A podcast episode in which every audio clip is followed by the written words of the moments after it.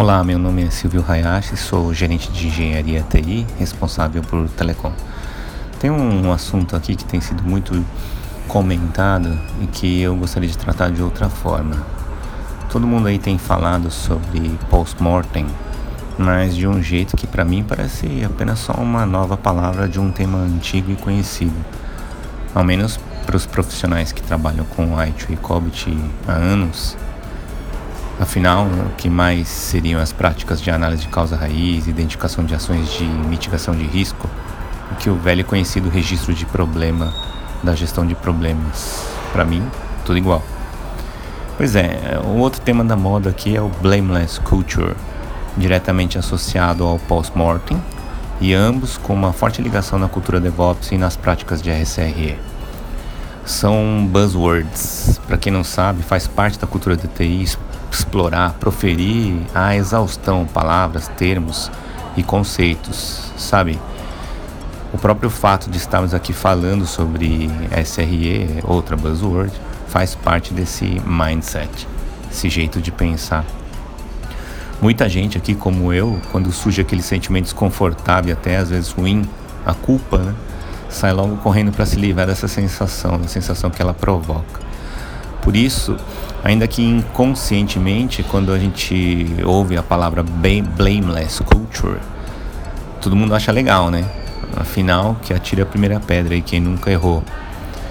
Estudando por aqui, após horas e horas de muita leitura e reflexão, descobri que existe um grande equívoco nisso tudo. Por exemplo, esses dias o Ricardo Souza DBM, ele é o administrador do grupo é, de SRE no aplicativo Meetup, ele jogou uma pergunta na reunião lá questionando se a própria palavra causa raiz, se ela não devia ser excluída do glossário do Blameless Culture. Pá, pensei, né? Deu match aqui com um trecho do livro The Field Guide of, entre aspas, Human Error, entre aspas, de propósito mesmo. Para mim, root cause, causa raiz, acaba gerando um efeito contrário ao que precisamos para a cultura blameless, que eu acho que foi mais ou menos isso que o Ricardo Souza quis dizer. Pensa só, cai um avião, todas as pessoas morrem, tripulante, passageiro, e aí, naturalmente, né, a sociedade, é claro, as autoridades correm em busca de uma justificativa para a catástrofe.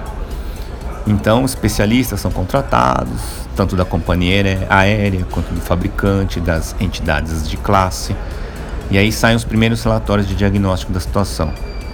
Como é que vocês acham que esses pareceres vão ser apresentados? Já viu algum especialista enterrar a pessoa que o contratou? Não é? Pois é. O fato aqui é que só mesmo as vítimas que poderiam esclarecer. Só que um acidente como esse, com todos mortos, não tem como fazer isso. Ainda bem que em TI fica mesmo apenas o prejuízo financeiro. Nada. O estigma do erro humano, que é abrandado por termos como erro operacional ou falha, ele não ajuda a esclarecer a situação de fato. E conforme mostram os estudos, tampouco de mitigar de forma efetiva os riscos futuros de reincidência de uma mesma situação. Para mim, a verdadeira cultura blameless, que consegue trazer um resultado efetivo, ela ainda está em construção. Nós, os executivos e os próprios analistas, precisamos estudar muito ainda para entender de fato como construir essa cultura. Eu assisti uma palestra do professor Pedro que ele dizia que o cérebro e todo o corpo humano é praticamente todo definido de reações químicas, portanto, sentimentos, comportamentos, atitudes poderiam ser facilmente explicados por estas reações. Ele até deu um exemplo de que a gente, por exemplo, consegue é, perceber o clima de uma reunião apenas entrando dentro de uma sala. Reações químicas, foi o que ele disse. Pois é, a forma é tudo. Não adianta trocar as palavras por outras mais brandas, como as mencionadas acima, né? Mencionadas aí. Na prática, os métodos ainda são os mesmos: constrangimento, fazer as pessoas passarem vergonha, para ver se isso ensina elas que elas não podem errar, né? usá-las como exemplo para que as outras tenham medo de passar por essa mesma situação e aí eles vão ficar mais atentos.